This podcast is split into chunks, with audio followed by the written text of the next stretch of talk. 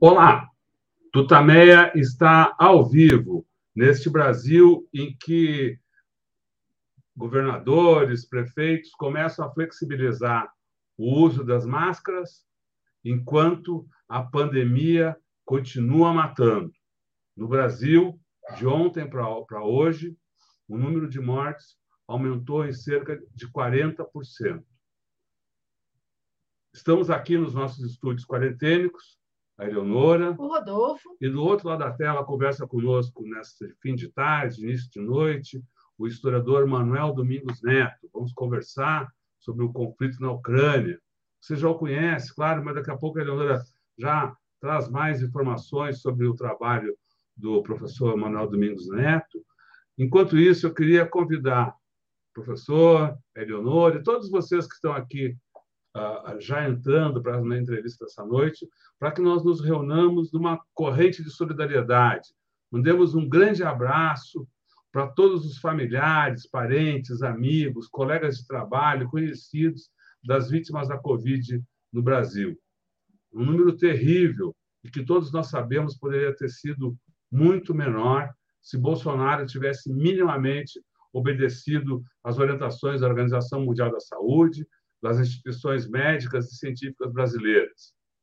Não o fez, ao contrário, se somou ao vírus, atuou como cúmplice da doença, como a sécula da morte, provocando aglomerações, indo contra o uso de máscara, deixando de comprar vacinas na hora adequada, criando confusão, como você sabe, na distribuição de vacinas. Neste ano, provocando novas confusões no, no, no processo de vacinação das crianças brasileiras. O resultado são esses números que a cada dia o Conselho Nacional de Secretários de Saúde divulga para tristeza e raiva do Brasil. Os números mais recentes saíram há poucos minutos e dão conta de que já uh, perdemos 653.498 vidas por causa da política de Bolsonaro na pandemia são 29 milhões 193 mil 268 casos. É uma tragédia, é um drama, mas é também um crime, como apontou a CPI da pandemia. Eleonora.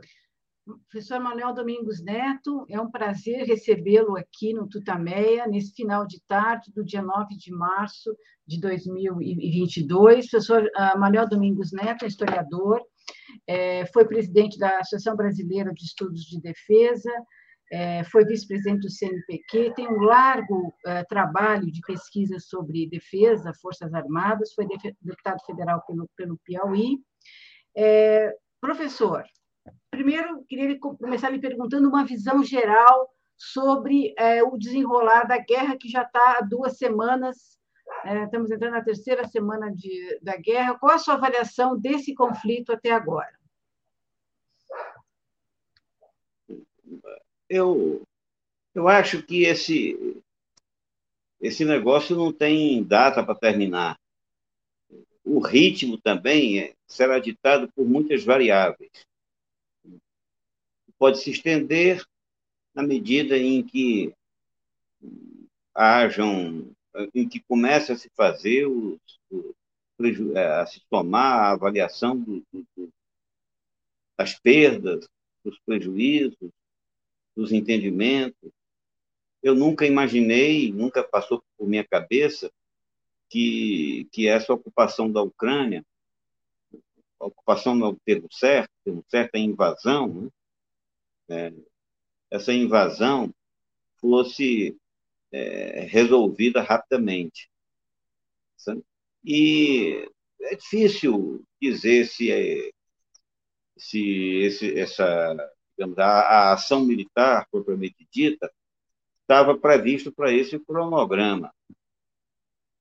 Eu acho que, em princípio, estava, porque não se ocupa um país das dimensões da Ucrânia com os mínimos cuidados, né?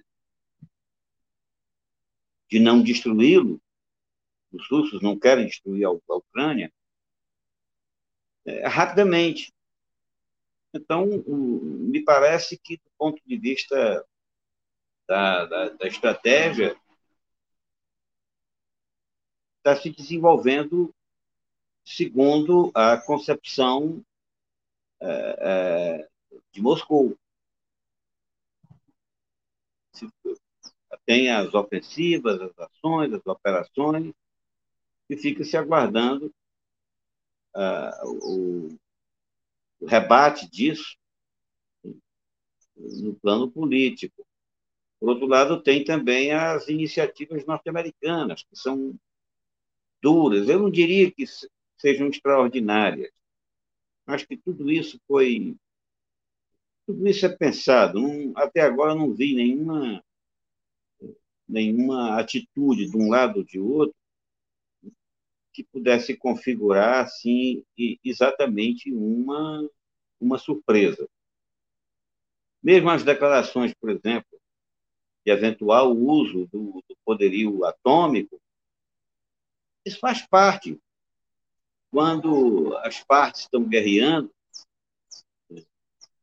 os gritos de. Isso vem desde os indígenas, né? desde, desde, desde sempre.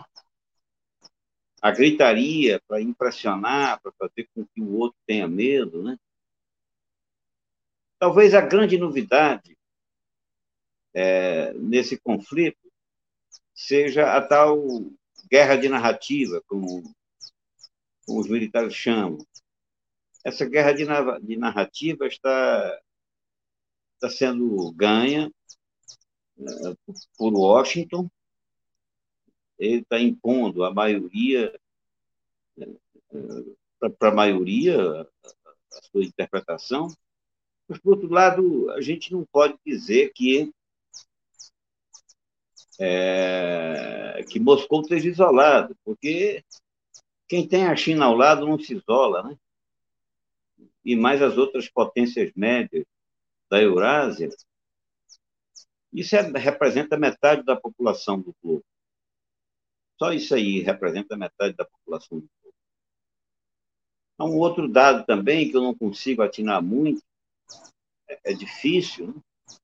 você ter observações fidedignas, informações fidedignas, é é, é a atitude da sociedade russa, como a sociedade russa está reagindo a isso. Eu descascaveio informações, mas não, não, não consigo ter solidez na avaliação do que se passa na sociedade russa. É assim. Professor, a gente conversou hoje com o, o também professor uh, de Relações Internacionais, Gilberto Maringoni, em que ele, ele desculpe, conversou com, com na verdade foi ontem com o Deoio, uh, que uh, comentou a, a, questão de que as negociações que pareciam estar encaminhadas, bem ou mal, mas encaminhadas na segunda-feira, de repente sofrem um corte e a Ucrânia volta atrás uh, ali uh, daquele daquele início de, de, tentativa de solução diplomática e, e o, o seu presidente passa a usar um discurso cada vez mais agressivo. Uh, pa parece que obedecendo a, enfim, os interesses da OTAN ou dos Estados Unidos, ou, não sei, Queria saber se essa é a sua avaliação, qual a sua avaliação desse rompimento e também desse rompimento, não, dessa mudança de atitude aí na, nas negociações e também o seu comentário a respeito de uma uh, frase aqui que uh, a gente também teve aqui ao longo do, desses dias de entrevistas, que a guerra não acaba porque ela é um grande negócio para os Estados Unidos. O senhor concorda, discorda? Acha que é muito mais que isso? Enfim. É. Primeiro, a atitude do, do Zelensky, né? o presidente da Ucrânia. Ele é comediante, sem força, sem liderança. Ele foi entronizado na cadeira por meios discutíveis. O país é, é bastante dividido as opiniões, e agora as divisões devem estar mais profundas, porque a guerra leva a isso. Então, ele é um comediante que continua comediante exercendo, a, e particularmente exercendo a, a, a presidência. Ele está na mise-en-scène, e às vezes me parece assim, com muito pouco apreço à vida, do, à vida da juventude da, da sociedade ucraniana.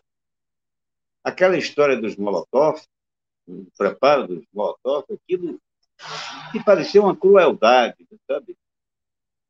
Incentivando um tipo de resistência absolutamente inócua e desastrosa para quem se mete. Se meter a enfrentar tanque com coquetel molotov, já se viu isso. Quem faz isso é um irresponsável, sabe? Aquilo me chocou aquele negócio. Me chocou também a Rede Globo. Eu vejo, o, o coquetel molotov é, um, é, é meio que símbolo da resistência do mais fraco. E não será com coquetel molotov que pode se, se deter essa, esse poderio de um exército como o russo.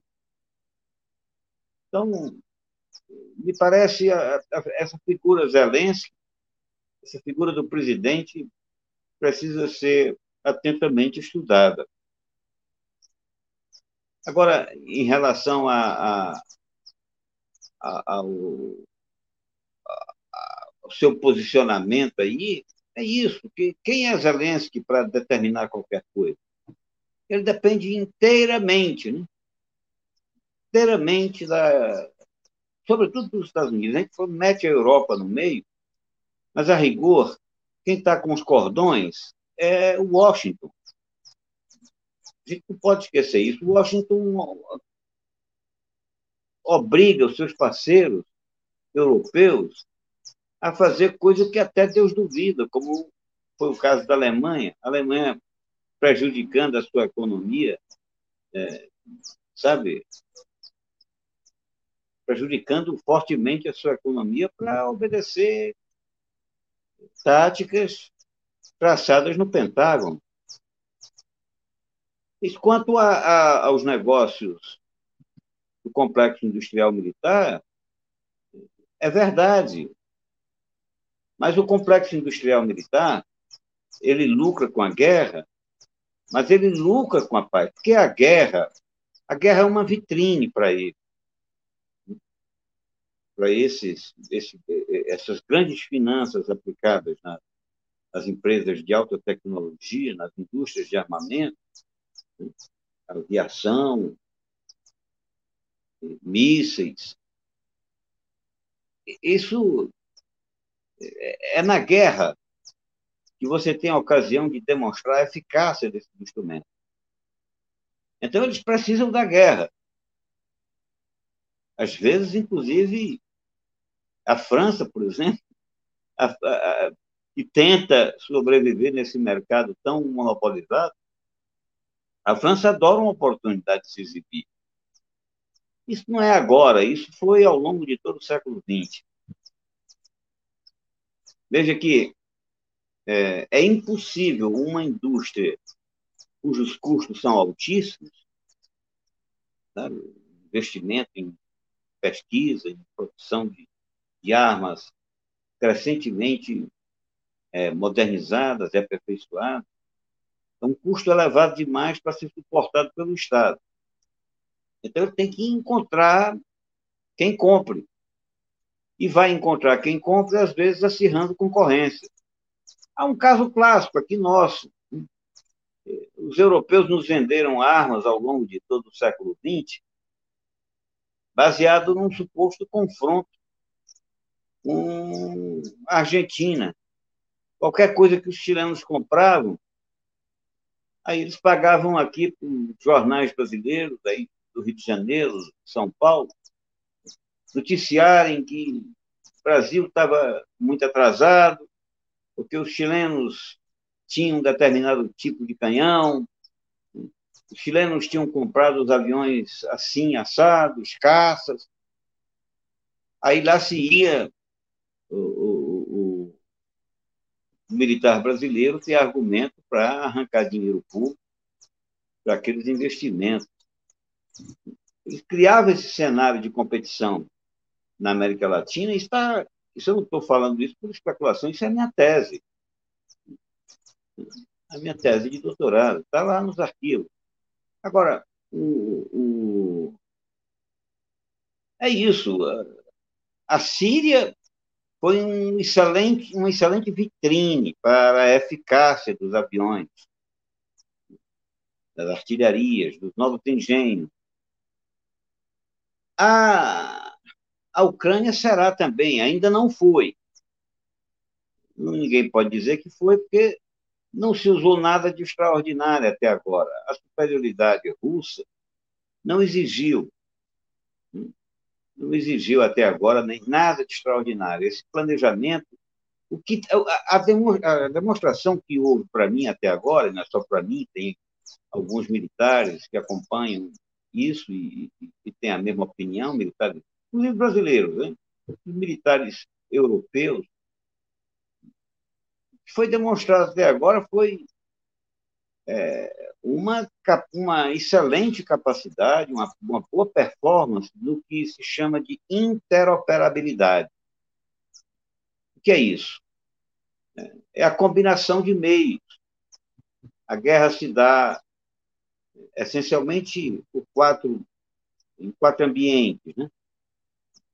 Que é o terrestre, o marítimo, o aéreo e o cibernético. A combinação de tudo no lance, isso é, é, é difícil. É muito difícil. E os russos têm, a rigor, eu acho que tem dado show, sabe? Eles têm dado show porque, veja, a, a disposição de alguns setores ucranianos é de resistência, e a Ucrânia ela tem tradição guerreira, ela sabe o que é a guerra. É um, não é um paísinho qualquer. Foi uma potência nuclear até pouco tempo. Tinha indústria altamente sofisticada que os ucranianos aceitaram liquidar. Liquidar. Aliás, o, o, o Putin lembrou isso. Né? É um país hoje com uma defesa destroçada, mas tinha experiência, tinha capacidade e não conseguiu se opor minimamente. Se essa coisa não está, se a Ucrânia, o espaço ucraniano não está totalmente ocupado, é porque o, o, o russo não quer. Ele teria possibilidades através da aviação, mas, é, como eu disse a Rússia não quer ocupar a Ucrânia. O objetivo não é esse. O objetivo da Rússia é fazer com que a Ucrânia deixe de ser marionete o espaço de manobra da OTAN. Esse é o objetivo da, da Rússia. Acho que o, o tem sempre opiniões muito inteligentes, muito importantes nós conversamos sempre. Mas, mas essa é a minha ideia, sabe? É preciso olhar atentamente para a mise-en-scène. O teatro de operações se situa num teatro mais amplo de grande mentira, de grande encenação. Daí o mundo todo é fatalmente inundado por inverdades, por medos, às vezes injustificados. Quem tem força, às vezes faz questão de esconder. Às vezes, quem não se tenta mostrar uma força que não se deve, isso faz parte do, do princípio da guerra desde sempre. Professor, o senhor divulgou aí nos últimos dias um texto bastante didático sobre esse conflito, eu queria recuperar um pouco essas ideias que o senhor expôs ali de forma resumida. É, pois não. o, o que está por trás da invasão da, da Ucrânia e poderia ter sido pacífico essa essa a guerra poderia ter sido evitada? Eu acho que não. Eu acho que não. Porque o que está em jogo é a hegemonia mundial. E não há caso, não há exemplo histórico de mudança de hegemonia sem derramamento de sangue. E, às vezes, essa mudança de hegemonia ela é muito arrastada, ela é muito prolongada. Por exemplo, a última. Eu considero que não... a última é a mudança de Londres, do, do ditame de Londres para o ditame de Washington, ela levou 70 anos. A rigor, ela começou em 1877, foi quando as peças começaram a ser envolvidas. Desculpa, em 1870. É em 1870 que aparece a, a, a Alemanha como desafiante. Ela ganha a Guerra Franco-Prussiana e se torna o exército mais potente do mundo, exército de terra, em 1870, e com uma indústria química avançada. É em 1870 que se decide a unidade lá nos Estados Unidos, com o comando de, de, de, de Washington, na Guerra da Secessão. A Alemanha unificar, enfim, vão aparecendo aí os desafiantes da, de Londres, os que desafiam a ordem. O Japão também se adianta, a Turquia se moderniza, até que se abre o primeiro capítulo, o primeiro grande capítulo. Digamos, antes de abrir esse capítulo, a, Primeira Guerra Mundial, é, é, existe a, a, a, divisão do mundo, né, feita no final do século XIX, na qual se exclui a, a, Alemanha. A Alemanha ficou com seus espaços né, constrangidos. E os Estados Unidos também não ficaram, não estavam contemplados, exatamente contemplados. Por exemplo, a disputa pelo mercado sul-americano era muito feroz ainda naquela época. Era muito feroz. A disputa é, pela chamada influência o Washington tinha aquela noção de que ninguém mexe na América Latina, mas, no entanto, os ingleses, os alemães, franceses, italianos jogavam duro pela conquista do mercado. Forma que nós temos o primeiro capítulo aberto. Primeiro grande capítulo foi aterrador, né, para a Guerra Mundial entre 14 e 18, e aí não se resolveu a parada. Não se resolveu. Tivemos aquele período da Liga das Nações, aquele, aquele intermezzo aí, aquele, aquele período entre a Primeira e a Segunda Guerra Mundial. Vamos para. A Alemanha se recupera numa rapidez fantástica. O Japão se arma também de uma forma inesperada. E a coisa só vai se resolver em Hiroshima e Nagasaki.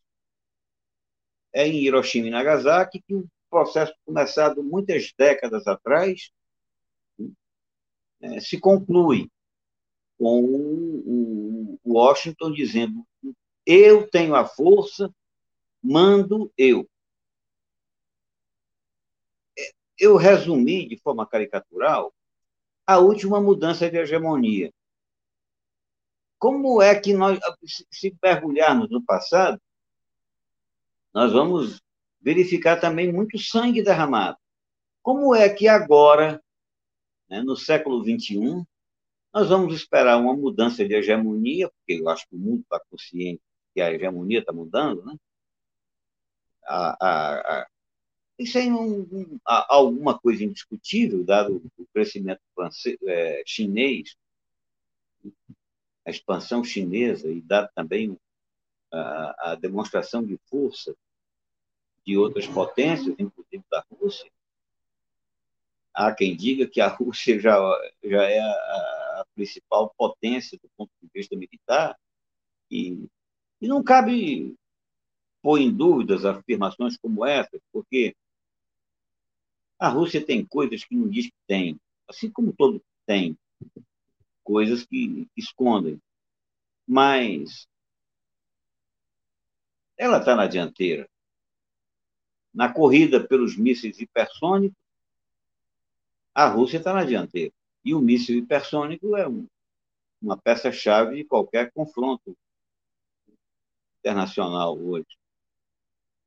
Então, eu não acredito, Eleonora, que tiver, fosse possível evitar o derramamento de sangue. Talvez é, é, postergar, talvez brigar por procuração, como tem ocorrido nas últimas décadas, muitas guerras por procuração. Mas é, eu não vejo. É, o, o problema o problema é que, olha, para mandar no mundo, para definir a ordem mundial, tem que haver demonstração de força. Manda quem tem força. Desgraçadamente, essa é a realidade. Não é quem tenha bons propósitos, não é quem convença. Há uma medição efetiva de força. O chinês tenta evitar, mas ele demonstra força o tempo todo. Você vê, a China não ocupa território qualquer, a China não, não fica é, exibindo, exibindo poderio militar, a China não fica interferindo,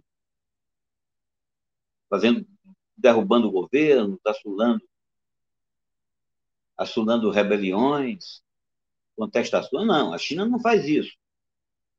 Mas ela continua se expandindo e tomando mercados, ocupando espaço. E não encontrar reação? Claro que ela encontraria reação. A reação que ela está encontrando, no momento, se exprime na aliança com, com a Rússia. Vocês lembram que pouco antes de 24 de fevereiro, quando houve a, a iniciativa lá da invasão, haviam chineses e russos tinham assinado um documento que seriam irmãos até a morte, até o fim dos tempos. Né? Mais ou menos e o que foi tomado como decretação de uma nova ordem. Eu acho que não é uma nova ordem. Nós não vivemos, nós vivemos atualmente uma transição. Essa transição não tem data para acabar, na, na minha percepção, e não vejo como evitar o derramamento de sangue. Quem encara a história, se não é na Ucrânia, será em outro local. Mas a medição de forças tem sido. Para quem estuda a guerra,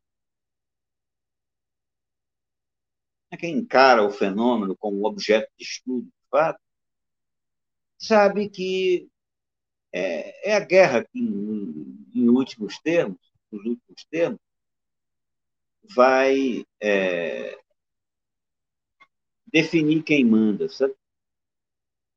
É brutal dizer isso, eu sei que é chocante. Sabe, sabe por que, que as pessoas se chocam? com esse raciocínio, é porque aquela brutalidade de Hiroshima e Nagasaki foi vendida, foi, foi esquecida, passou um, um pano em cima. O americano continuou lindo, bonito, cheiroso, depois de fazer aquela atrocidade. Agora está na hora de lembrar, olha, a ordem mundial foi um, a definição da hegemonia norte-americana e, e da bipolaridade, foi definida transformando pessoas, sabe, em pó, destruindo instantaneamente, mostrando uma capacidade inédita de, de perversidade.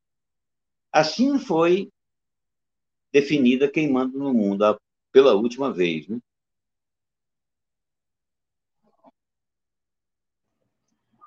O senhor falou em transição. Transição para quê? Transição, eu, eu acho que a, o ordenamento, eu falo é, esses arranjos institucionais todos, incluindo tudo, a, a ONU principalmente, a ONU ou, ou o que vier substituir a ONU. Porque, olha, uma guerra ela tem o condão de mudar muita coisa. É uma, a guerra é, é, instaura novos valores. A guerra é, ela muda a lei, o que nós entendemos como lei. Por exemplo, como foi possível? Hoje nós temos tribunais internacionais. Hoje nós temos Declaração Universal de Direitos Humanos. Como apareceu isso? Como foi possível a construir? Foi depois da guerra. Diante da calamidade, finalmente a ONU tem lugar, tribunais penais internacionais e uma declaração uma declaração de direito universal de direito humano.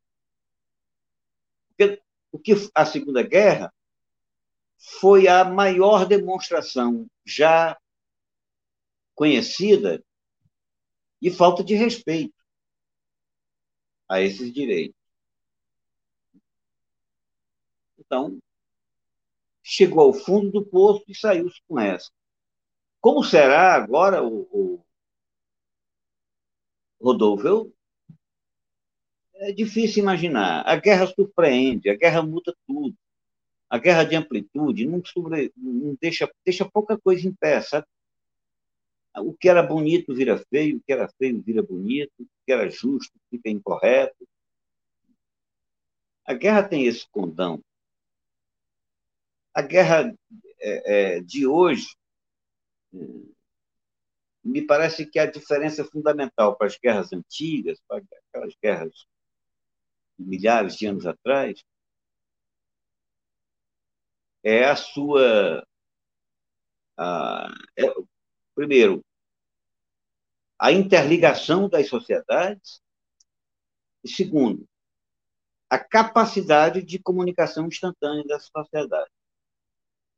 Essas duas coisas me parecem representam, de fato, novidade relativamente ao fenômeno do passado.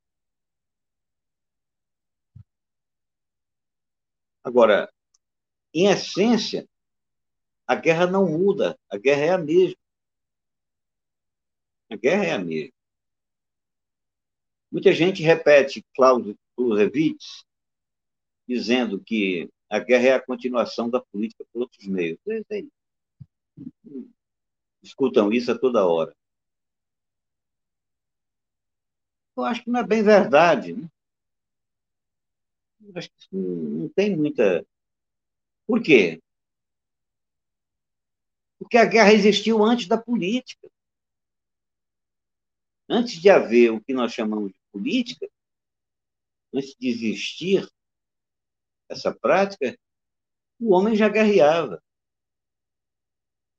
Nós é que estamos muito deseducados em relação à guerra. Acho um, uma coisa ruim, sabe? A sociedade é despreparada para encarar, examinar esses fenômenos. A guerra era uma alguma coisa normal, fazia parte do cotidiano dos povos antigos. Tudo era concebido, interligado à guerra. Jean-Pierre Vernant, um grande estudioso da Grécia Antiga, mostra como a guerra estava no cotidiano. Está ficando um pouco escuro, né? Uhum. Eu comecei com Acho que melhora assim, não? Uh, melhora sim. assim? Sim. sim. Uhum. Eu comecei com a luz do dia e escureceu. O tempo está passando. Professor, Bom, e sobre a questão da, da sanção, o senhor falou do, do Zelensky, queria que o senhor falasse um pouco do Putin, dos cálculos do Putin. O Putin está sendo demonizado. Quem acompanha a guerra aqui no Brasil, e boa parte, em uma parte, acho que na, das Américas, ou mesmo da Europa, o Putin está sendo é, demonizado é, em todas as esferas, não só o Putin, mas há uma ação contra é, Dostoiévski, Strogonoff, sei lá, uma gatos russos, gatos russos, uma loucura e uma em relação a isso. Como é que o senhor viu desenrolar disso? Essa demonização do Putin está sendo bem sucedida? Ela vai pode ser revertida? É, como é que o senhor vê essa essa figura é, é, aí que está sendo muitos dizem ah mas é, são as oligarquias russas versus as oligarquias é, ocidentais como é que o senhor vê o Putin nesse jogo olha o Putin é um político extremamente experiente hábil correspondeu à necessidade russa estou dizendo aqui que eu seja simpático a Putin não acho que a Rússia é, é, vive sob um sistema autocrático. Mas o que, que ele fez? Ele pegou um país degringolado e deu um mínimo de organização. Ele, ele consolidou o poderio russo. A Rússia estava entregue a gangster. E parece que ele conseguiu estruturar o ponto de ter condições de, de enfrentar essa disputa, sabe? Eu não gosto do regime russo, mas o que está em discussão não é o regime russo.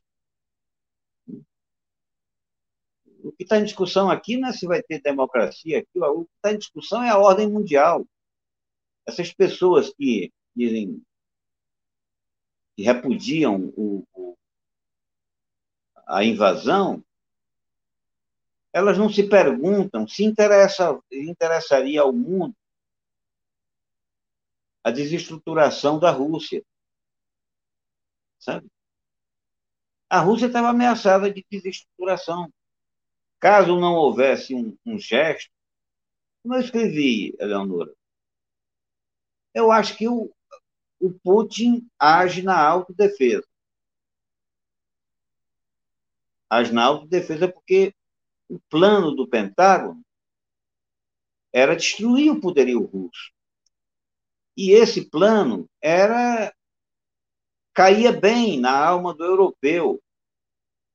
Desde sempre, as potências europeias temeram a vizinhança de uma potência com força, uma potência grandiosa, uma potência que eles nunca conseguiram destruir, colocar as mãos.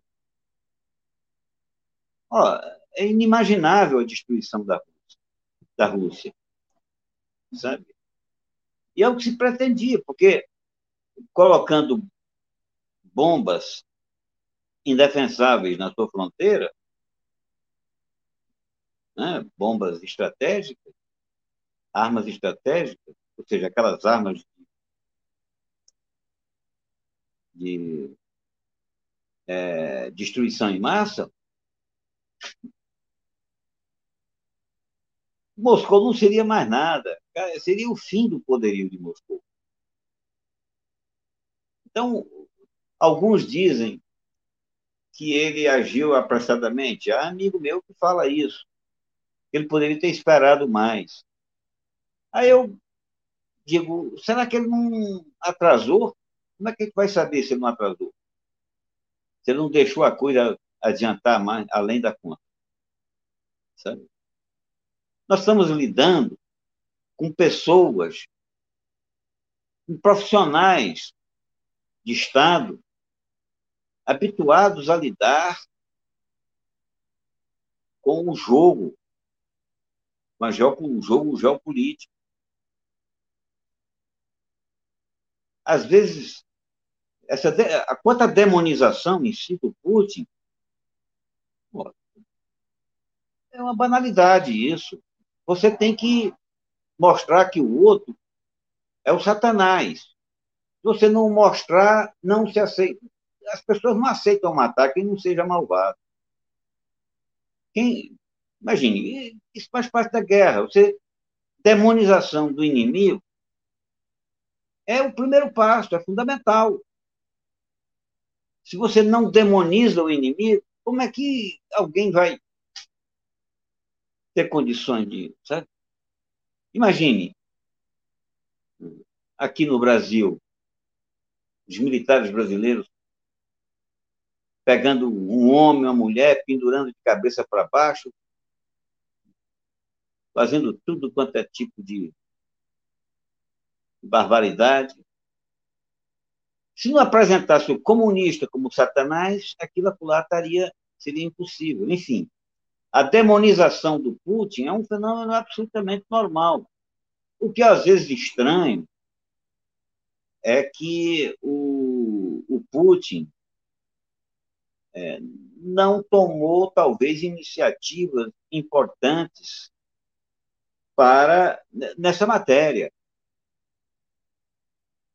sabe, de ampliação. Não jogou com soft power.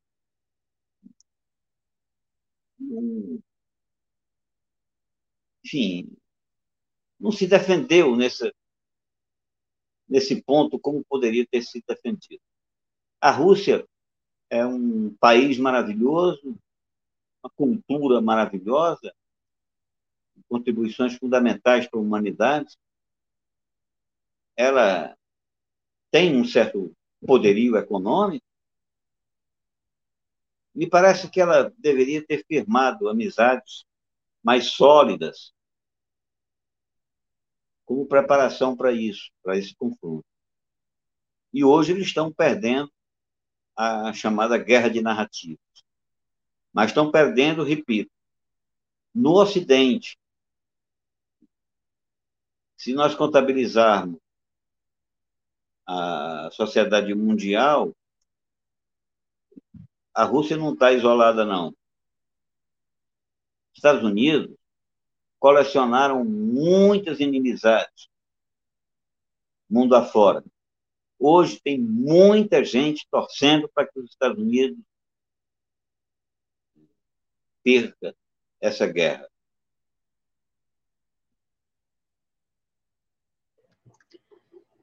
O senhor falou que tem muita gente torcendo para que os Estados Unidos percam essa guerra.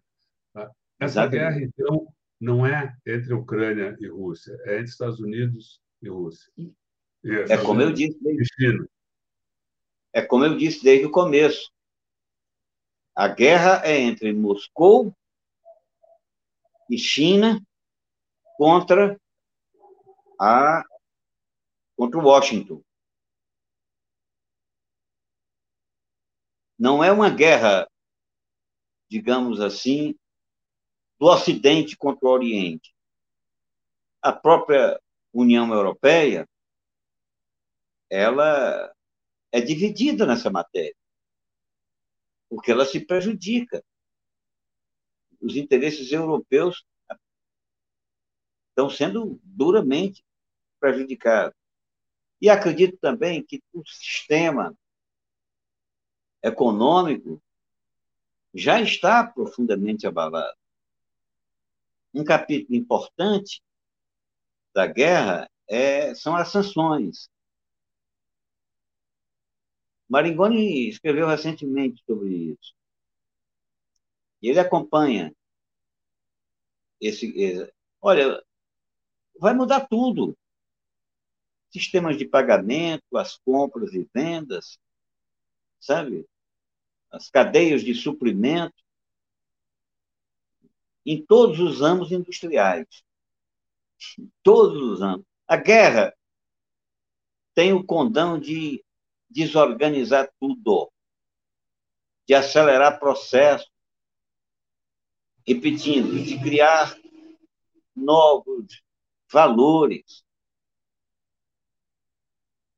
Eu só a minha torcida é para que porra a fatalidade da guerra nuclear, não cheguemos até lá, e para que a humanidade saia melhor disso. O mundo que nós precisamos, é claro, é um mundo multipolar, é um mundo mais respeitoso. Veja que assinte que nós temos como governança global, nesse sistema de governança global. Nós temos uma entidade chamada Organização das Nações Unidas, inteiramente falsa, porque não são nações que estão representadas lá, são estados. A falsidade começa daí. Segundo, não são unidas.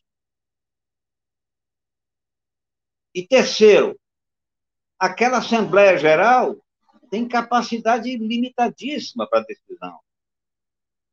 Quem manda naquilo lá é um clube muito restrito, de meia dúzia, que ainda tem bomba nuclear, que ainda tem o, o, o, a arma mais poderosa. Isso é uma vergonha, é uma demonstração de que o fuzil é que continua mandando, sabe? O mais poderoso, que tem o maior porrete, é que continua mandando o que nós costumamos chamar de civilização, às vezes, pressiona pela barbaridade. Mas essa governança, o Brasil, durante tanto tempo, lutando para conseguir um assento, né? Um assento no Conselho de Segurança da ONU. Ora, lutaria a vida toda. Não tendo força própria, não conseguiria. Agora, de se desorganizando a coisa, uma nova organização, esperemos que, que outros valores possam ser, possam se destacar e que a organização eh, global seja mais, mais respeitosa com a humanidade. Professor, queria voltar aí à questão da, das sanções, a, a guerra econômica. Ah, qual é a sua avaliação? Elas podem dar resultado. A gente ouve que uh, uh, os Estados Unidos pressionam pelo, pelo bloqueio, mas é, é, esse, meio, esse bloqueio também uh, pode dar um rebote exatamente naqueles que, aliados dos Estados Unidos, especialmente na, na Europa. Ao mesmo tempo, na questão do petróleo, os Estados Unidos bloqueia o, o, o, a venda de petróleo da, da Rússia, os preços aumentam, os Estados Unidos têm que botar dinheiro para tentar baixar o, o, o preço do, do, barril de petróleo e, e, cria, e começam, uh, chamar de conversações aqui, talvez seja um, um, talvez um outro termo seja mais adequado, mas conversações com uh, Venezuela e Irã, que eram demonizados, né? Pelo, pelo por Washington. Pois Isso é. pode dar algum resultado? Como, como é que o senhor vê o desenrolar desse, desse processo aí, das sanções econômicas? É, é um, me parece um espetáculo pouco previsível. As, espe, a, as especulações correm soltas. E gente ganhando dinheiro com a especulação. Eu vejo assim, olha, é, já está, o mundo já não é mais o que era. A credibilidade do sistema de troca internacional não está perdida? Completamente perdida. Depois que se bloqueia recursos do Estado, do Banco Central de uma potência, como fizeram, nos Estados Unidos fez, ele diz ao mundo que o dólar é um instrumento guerreiro. O dólar é um instrumento político usado. Né? O, o mundo vai tomar conhecimento de que estas sanções podem ser bem mais letais do que os canhões, do que os tanques, do que as bombas. O mundo parece que não prestou atenção é, na morte de meio milhão de crianças no Iraque. Crianças no Iraque. Em torno de meio milhão de crianças. Agora, quantos e quantos países não sofrerão duramente a penúria? Está em curso uma, uma alteração nos padrões de troca que nós não sequer podemos imaginar como, como será. Aí, olha, de repente aparecem oportunidades de enriquecimento. Uns vão ficar super ricos e outros vão ficar super pobres. Se nós olharmos para a Primeira e para a Segunda Guerra Mundial, inclusive sobre o que aconteceu no Brasil, novas oportunidades de negócio. Olha, eu sou de uma terra que produzia um uma, extrativismo natural no delta do Parnaíba, tinha como produto central a cera de carnaúba. Ela valorizadíssima, a cera de carnaúba. Por quê? Ela lubrificava armas. Lubrificava armas. Então se tornou. Aí, de repente, a, a, o, o, um estado como o Piauí se destacou na balança de divisas do Brasil. Antes era o café, de repente o extrativismo vegetal subiu repentinamente. Depois caiu também, uma vez, foi só um momento. Ou foram momentos. Você imagine o que a guerra vai gerar de desgraça para alguns e de oportunidades para tantos, sabe, para outros. Eu acho que a, a guerra já abalou o sistema tal como nós conhecíamos.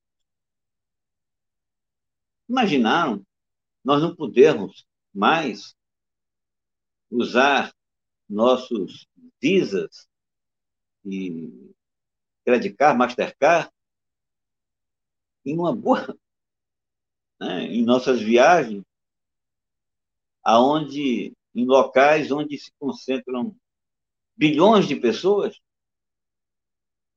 é, é isso que está ocorrendo. Né? Outra coisa, esse, esse jogo é um, não é jogo para para principiante, é jogo para profissional, porque o, o, homem de Estado ele ele vai ter que lidar o tempo todo com o interesse o guloso do interesse privado. Até me parece que Putin tem conseguido se impor como homem de Estado. Se nós analisarmos direito a, a Segunda Guerra Mundial, o papel de Hitler foi um bocado de exprimir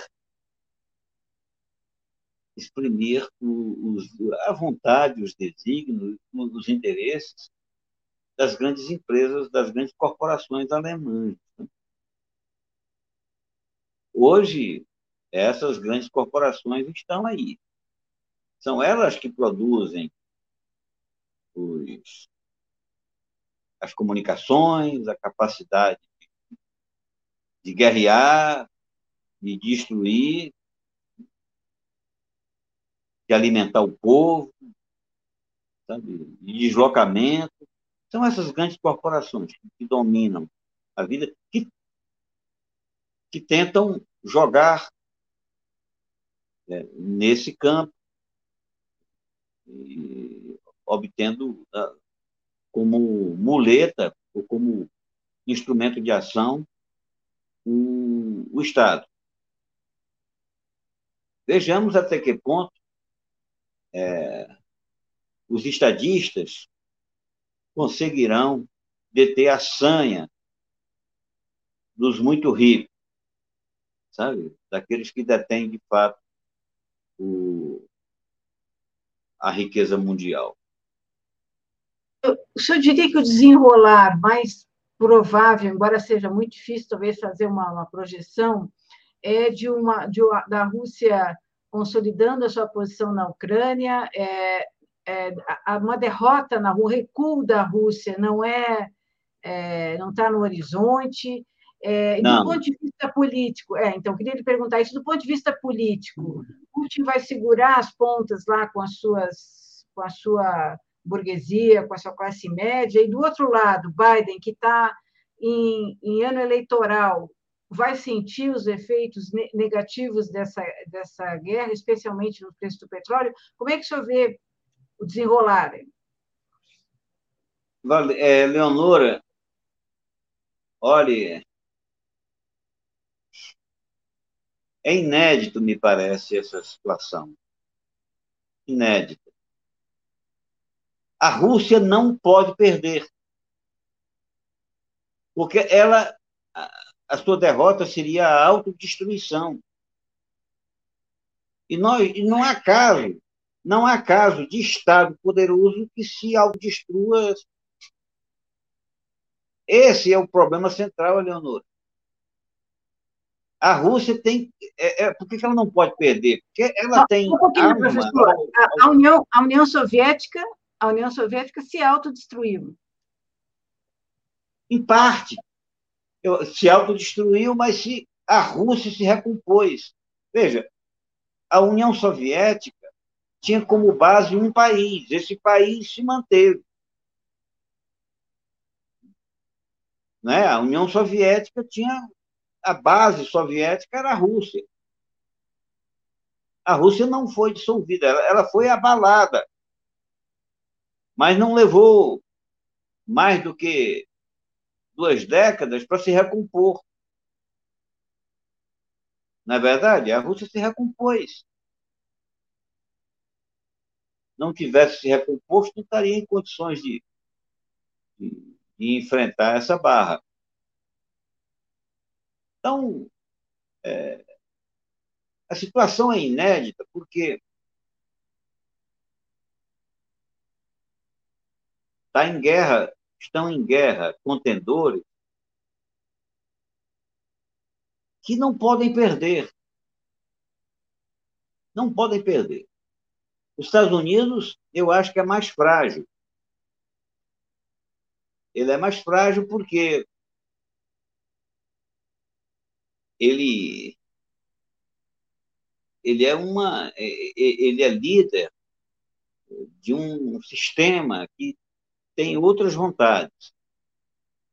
E ele pode ser desafiado. Aliás, na prática, ele está sendo desafiado cotidianamente a, a, países europeus que fingem apoio, mas que negam objetivamente esse apoio, que negam na prática. Tem cada história que a gente. Há uma quantidade absurda de, de informações que a gente precisa criar. Mas tem uma curiosidade, né? algumas coisas mais curiosas. Essas armas oferecidas pela Alemanha para deter os tanques, não sei se vocês viram isso, mas eram armas vencidas.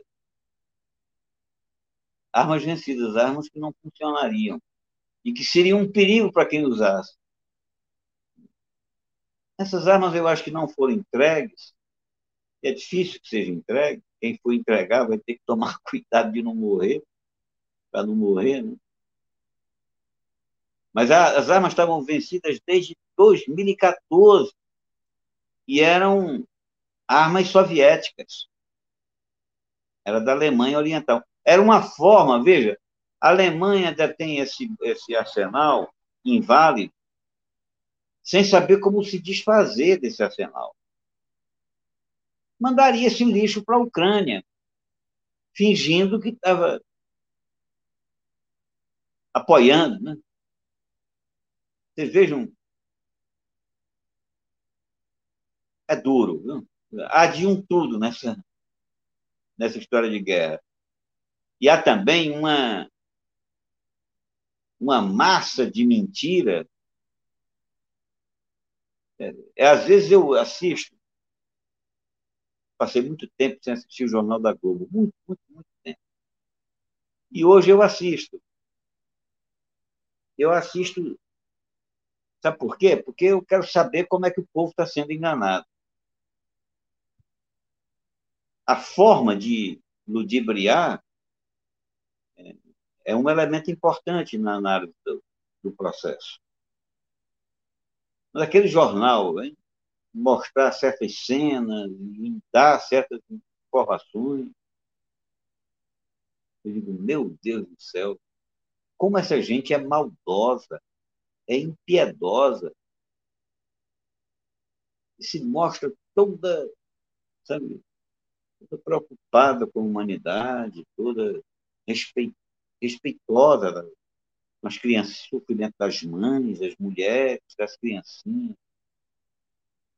Quanta maldade, gente. Quanta maldade. Estão usando os ucranianos. Estão usando os ucranianos. Lá não tinha outra saída, a não sei dizer. É claro que nós não vamos botar faca nos peitos de Moscou através da Ucrânia. Não dá. Quem fez aquilo queria a guerra. Quem cercou a Ucrânia com bomba atômica, é claro que queria a guerra. Queria, não estava com piedade com ninguém, estava preocupado com criança, coisa nenhuma. E hoje fica, enfim, é, é, é uma tragédia. Quem cercou a Rússia com armas atômicas, né? Queria guerra, você quis dizer. Pois e, é. Quem o, senhor, o senhor falou, a Rússia não pode perder. Seria autodestruição. Eu acho que eu lhe interrompi nesse raciocínio. Não sei se o senhor tem mais alguma coisa para. Não, Rússia... ela, eu digo que ela não, ela não pode perder, porque ela pode destruir, ela pode atacar. A, a, a, o, o Estado perde quando ele não tem mais capacidade de reação certo? Uhum. Não tem mais capacidade. E a Rússia terá a capacidade de reação. É a reação fatal, é apertar os botões dos mísseis balísticos com ogivas nucleares. Por isso que eu digo que a Rússia não pode perder. Todo mundo sabe disso. Quem estuda um pouco a guerra sabe que é...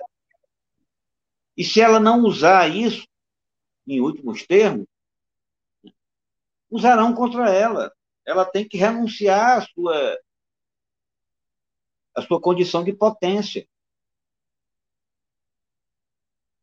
Os Estados Unidos sabiam disso, cercou a Rússia sabendo disso. Cercou a Rússia de ogivas nucleares, sabendo que a Rússia não poderia perder. Isso já está dito por Kennan lá atrás, o Kissinger, isso é o beabá da geopolítica. A Rússia não poderia ser cercada, isolada, atrofiada, manietada, peada, como os Estados Unidos pretendiam. Portanto, eu, eu afirmo, tenho, escrevi e afirmo, é o que eu penso, a reação russa é reação de autodefesa. Professor, por que, que essa, essa questão tão. É, que o senhor está descrevendo com tanta, enfim, com clareza. tanta clareza, didatismo, por que essa questão está dividindo a esquerda não só no Brasil, como em outros lugares? O que que. Por que há, há confusão nessa. na guerra? Olha, eu acho que a, a esquerda vive uma desorientação de décadas, desde que ela se institucionalizou, depois da Segunda Guerra Mundial, o que nós vimos foi uma, uma perda do, do norte político através de, de, de opções de reformas de aparelho de Estado, reformas fracassadas. Nesse sentido, cabe olhar particularmente para a Europa, sabe? A Europa Ocidental. Veja, socialistas e comunistas governaram a França e não acabaram com o colonialismo francês. Veja, a fraqueza, né? Elas deu margem a que o Partido Comunista praticamente desaparecesse como ator relevante e os socialistas não se distinguissem muito claramente do restante. Acho que houve essa desorientação da esquerda institucionalizada. E a esquerda institucionalizada, ela fica.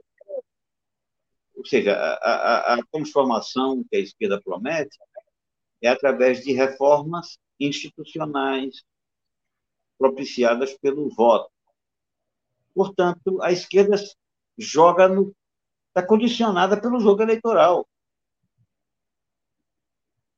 Qualquer um vai ficar. É bom ou ruim para minha eleição eu apoiar Fulano ou Cicrano? Então começa daí a dificuldade de uma definição. Sabe? Mas, por outro lado, também eu acho que não, não se define concretamente a posição contra ou a favor da guerra a partir do jogo central. Nós apoiamos um lado ou outro. Em função do que, precisamente? Vamos apoiar a autocracia? Outro dia, um grande amigo meu, uma filósofa que eu respeito muito, sabe? e não vou apoiar um autocrata como Putin. Meu Deus do céu, mas não é isso que está em jogo. Não é o regime russo que está em jogo. Está em jogo é o domínio do mundo. E há uma potência sanguinária que quer manter o domínio. E ela só vai conseguir manter, ela só conseguirá manter à custa de muito sangue. Nós precisamos deter né, essa violência de Washington. Se não detivermos, eles não haverá limite. Esse aqui é o critério de posicionamento. Então, a esquerda está, eu acho que desorientada, mas no frigir dos ovos, a, a, a verdade vai se impor. Nós temos que nos. A mesma coisa aconteceu, Eleonora, é, aí por 1913, 14. A esquerda ficou desorientada. A guerra estonteia. Tá? Vamos nos lembrar. A esquerda dizia: operário não mata operário. Essa guerra não nos interessa. Essa guerra não, não vamos participar disso. E pouco tempo depois, estavam os partidos revolucionários convocando para a luta em nome das nações. Sabe? A guerra desorienta, estonteia. O estudo da Primeira Guerra Mundial eu acho particularmente interessante para a compreensão desse momento atual, sabe, Leonor? É assim que eu vejo, ela está desorientada, mas vai terminar encontrando o, algum caminho que o, o que define mesmo o posicionamento é discernir acerca da natureza do conflito. Qual é a natureza do conflito? É um conflito pela mudança na ordem mundial. Desculpe aqui, tu. É, é um conflito por uma mudança na ordem mundial. Vamos ficar ao lado de do dominante ou do desafiante. É isso que está em pauta.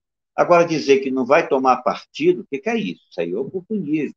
Dizer que o Brasil não tem nada a ver com a guerra, porque, ora, aonde se pratica injustiça em qualquer canto do mundo, nós temos que ter posição, nós temos que ter solidariedade, nós temos que ter empatia. O que, que é isso? Então, professor, justamente sobre a questão da posição do Brasil, o senhor que conhece profundamente a, o pensamento militar brasileiro, como é que o senhor vê essa, essa, esse, o, enfim, o Brasil nessa, nesse, nesse conflito, a posição dos militares, uma certa aproximação do Bolsonaro com Putin também confundiu, a, Ucrânia, que tem sido um celeiro né, de, de, grupos neonazistas, e muitos bolsonaristas é, se alimentam lá da, dos ucranianos, das táticas ucranianas, como é que o senhor vê o impacto da guerra desse, do, do ponto de vista de, dentro do governo e dentro especialmente dos militares? Eleonora, eu não conheço profundamente os militares. Eles me enganam adoidado. Eu acho que nem sequer eles se conhecem. Acho que os militares vivem com uma permanente crise de identidade tá? e, e se desconhecem. Agora, eu não sei explicar qual é o posicionamento que o que é que orienta o pensamento militar brasileiro nessa matéria. Apenas eu parto de algumas coisas elementares. As Forças Armadas são absolutamente dependentes de Washington, ou do Pentágono, mais precisamente. Hum? E isso ficou claro quando Bolsonaro assumiu e foi dar posse ao ministro, ao, ao, ao comandante da Marinha, né? na época, o Wilson Barbosa, o almirante Wilson Barbosa. Foi ele, o oficial, que declinou qual seria a posição do Brasil. O Brasil continuaria ao lado das potências ocidentais. Foi isso que Wilson Barbosa disse. Eu acho que presidente da República eleito ia dizendo durante a posse como é que como é que seria a política externa brasileira. Mas por outro lado,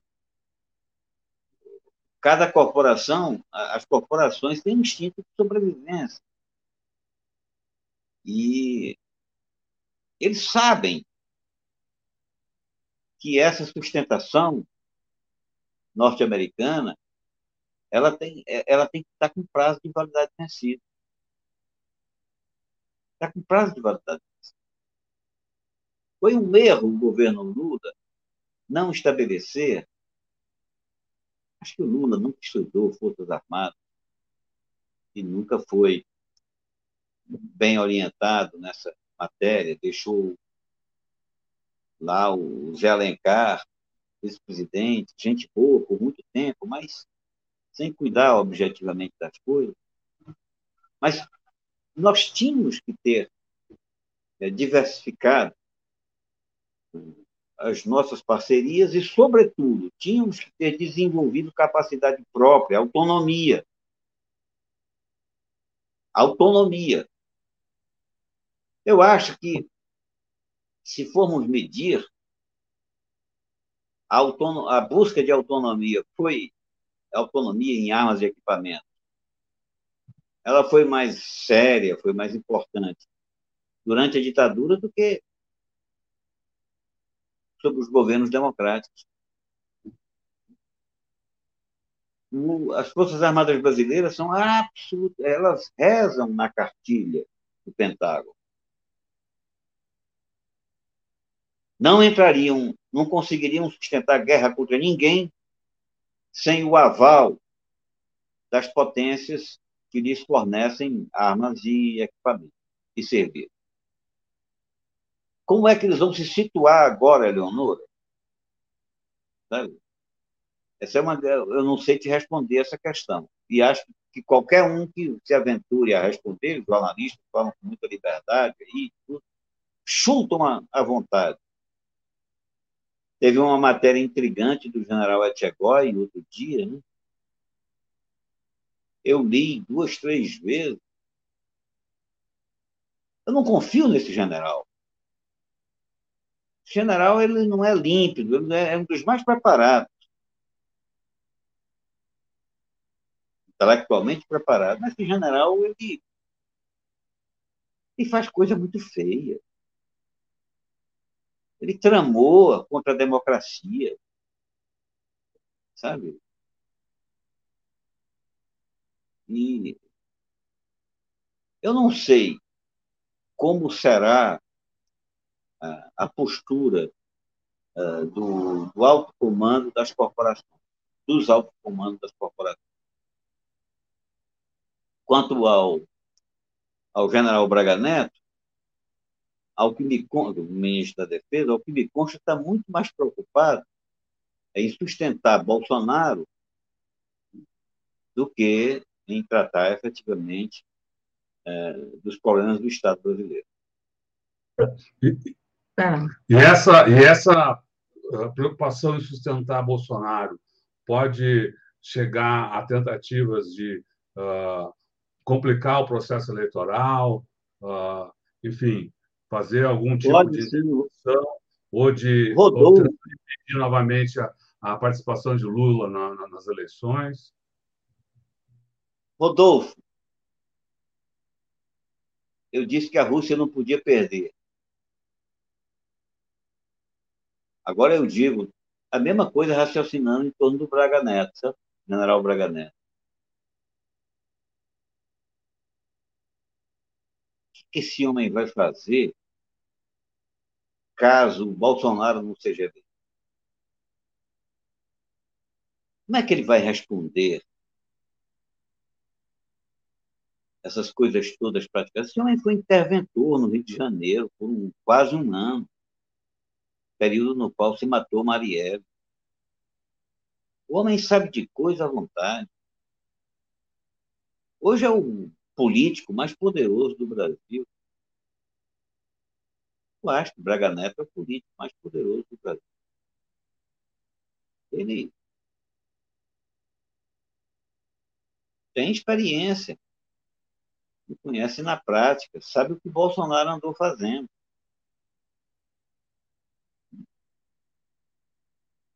Ele definiu, ocupou os cargos chaves da, da República. O que esse homem vai fazer na vida? Tem que responder processo em cima de processo. É, não apenas ele, os outros generais também. Acho que a guerra pode tumultuar, em resumo, tentando responder a sua questão, Rodolfo. Quem imaginou um cenário eleitoral X, esqueça.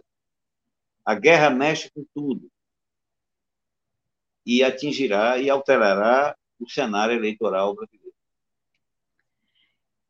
Desse ponto de vista eleitoral, quer dizer, a guerra, a guerra mesmo que ela tenha uma, uma definição, enfim, médio, curto prazo, ela certamente terá consequências para 2023, para o novo governo, para, é, eventualmente, o presidente Lula no poder. O que, que o senhor acha que, que como o senhor acha que Lula eventualmente poderia agir, deveria lidar com isso? Como é que o senhor tem avaliado as declarações dele sobre a guerra e em que essa guerra poderá é, interferir no governo de um eventual governo Lula?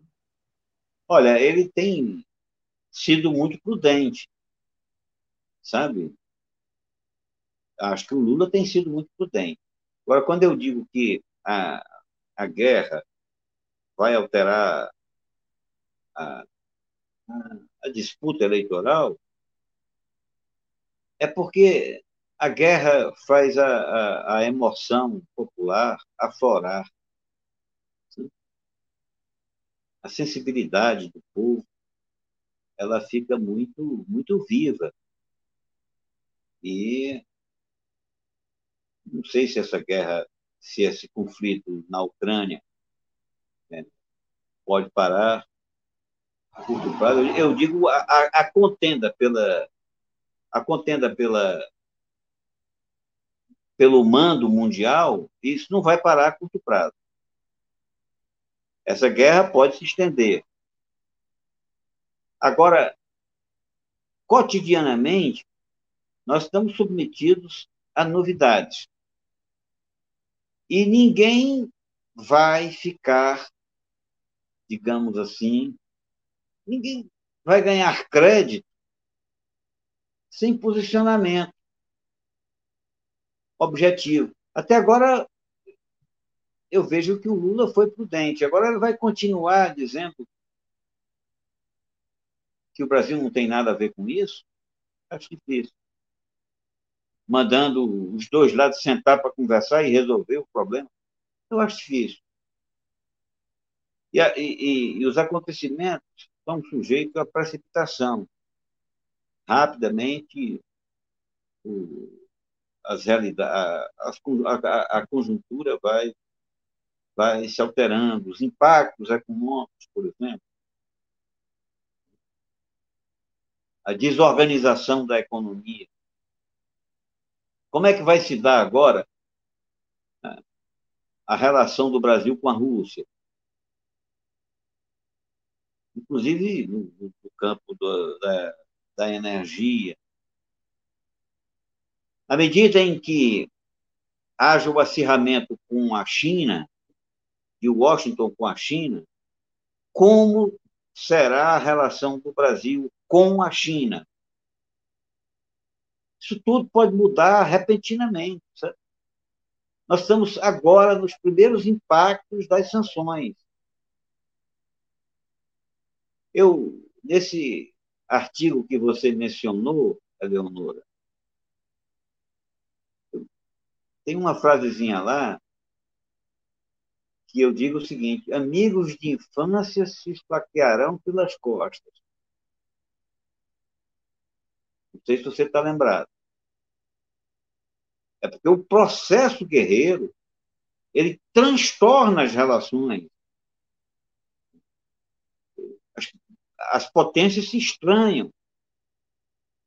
O amigo pode se tornar inimigo. Isso faz parte do, do aprendizado histórico, né? Quem você julgava, de repente, né?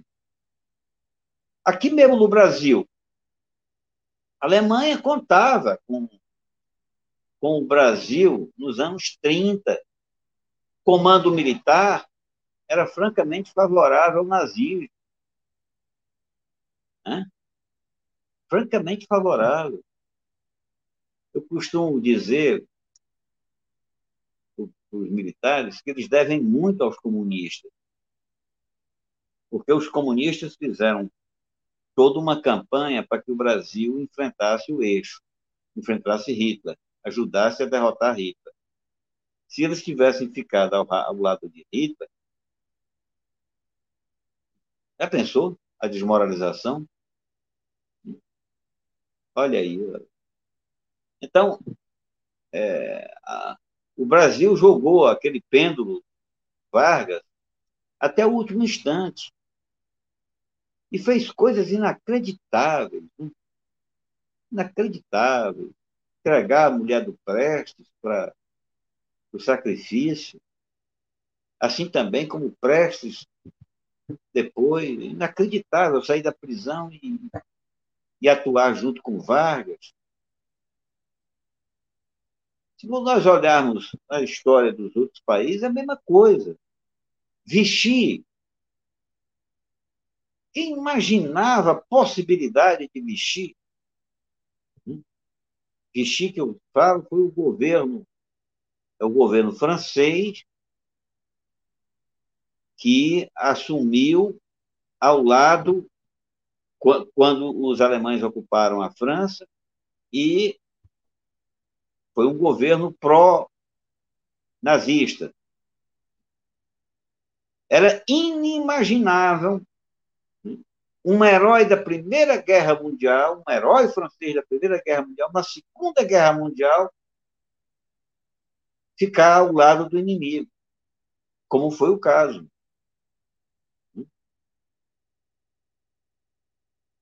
Então, a, a história das guerras, dessas guerras envolventes, dessa guerra de, de múltiplos atores, ela é surpreendente.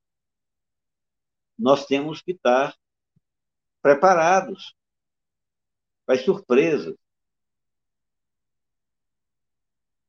Quando vai a, a equipe do governo visitar o Maduro, eu não me surpreendo com isso. Não me surpreendo, não me surpreenderei se logo, logo os Estados Unidos virarem se tornarem grandes amigos da Venezuela. Sabe? Entende, Eleonora, por que, que eu escrevi essa frase? Amigos de infância se esfaquearão pelas costas. E vice-versa. E inimigos de infância se abraçarão. Sabe? Nós, agora, é, é, é lastimável que a sociedade, inclusive os letrados brasileiros, sejam tão assim pouco informados e pouca bagagem para discutir isso seriamente. Então, imagine se não fosse esse canal Tutameia e os outros aí, sabe? Está entendendo?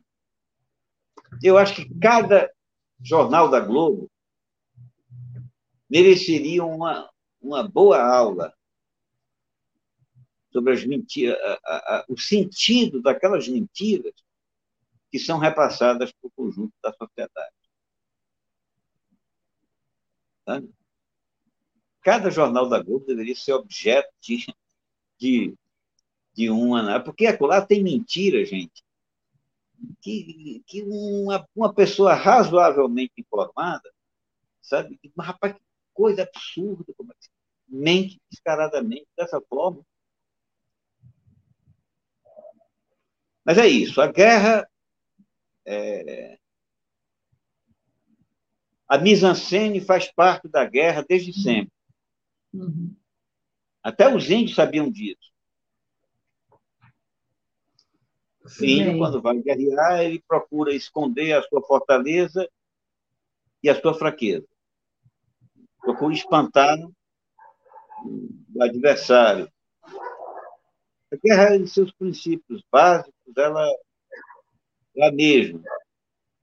Nós estamos em guerra, o mundo está em guerra, e nós precisamos estudar a guerra para não termos uma atitude assim tão aparvalhada, tão sabe? Tão parva, uhum. tão infantil, e não sermos joguetes. Não sermos joguetes. O estudo é fundamental.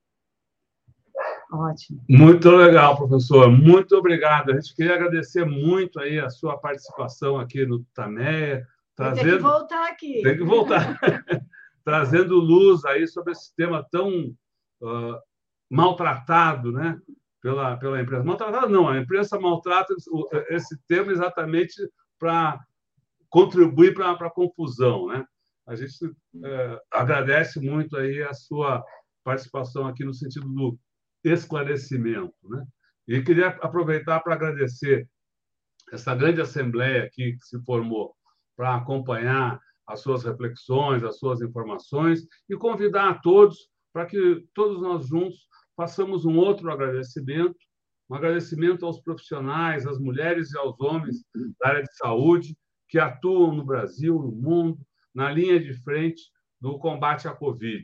Colocam suas vidas em risco em defesa das nossas. E aqui no Brasil ainda sofrem outro ataque, um vírus talvez ainda mais terrível, que são os ataques feitos pelo governo Bolsonaro, pelo próprio Bolsonaro, as ofensas, o corte de verbas, a colocação de empecilhos para o trabalho de quem defende a saúde e a vida. Por isso aqui vai o nosso muito obrigado às mulheres e aos homens que atuam aí na linha de frente do combate à Covid. Essa entrevista fica disponível em todos os canais Tutameia. Busque por Tutameia TV e você nos encontra uh, nas várias plataformas de podcast, no Twitter, no Facebook, no YouTube. Não deixe de, no YouTube, se inscrever no nosso canal e clicar na sinetinha para receber avisos de novos vídeos. Visite também o site Tutameia, que ancora todo o nosso trabalho, onde nós publicamos reportagens sobre as várias entrevistas, outros artigos, outros vídeos, enfim. O endereço é tutameia.jor.br. E agora, antes das despedidas do boa noite, a gente quer passar a palavra novamente para o professor Manuel Domingos Neto, para que então faça a sua, sem perguntas, né, a sua fala para o pessoal que está aqui com a gente agora, que vai seguir conosco pela internet afora. Professor, muito obrigado. A palavra é sua. Olha, eu acompanho a solidariedade manifestada por vocês né, ao trabalho dos brasileiros que, que nos defendem, defendem a nossa saúde. É, me solidarizo particularmente com esse papel de defesa da democracia, da sociedade bem informada, que vocês desenvolvem. Né? Acho admirável. Para mim é um grande prazer, uma honra participar é, desse, do trabalho de vocês. Nesse momento, a coisa mais importante que nós temos é, é a informação correta, é o estudo, é a reflexão séria para encontrarmos caminhos que nos ajudem a, a eu diria até a, a, nos salvar, a salvar a humanidade que está em risco. Um momento muito grave para a humanidade. O Brasil não pode se isolar das preocupações mais amplas do corpo ser humano. Muitíssimo obrigado pela atenção e parabéns pelo trabalho de vocês, Eleonora e Rodolfo. Muito obrigada, professor. Muito obrigado, professor. Muito obrigada. Uma honra tê-lo aqui. Muito obrigada. Legal. Boa noite, então, professor. Boa noite, Tchau, pessoal. pessoal. Tchau. Até a próxima. Até. you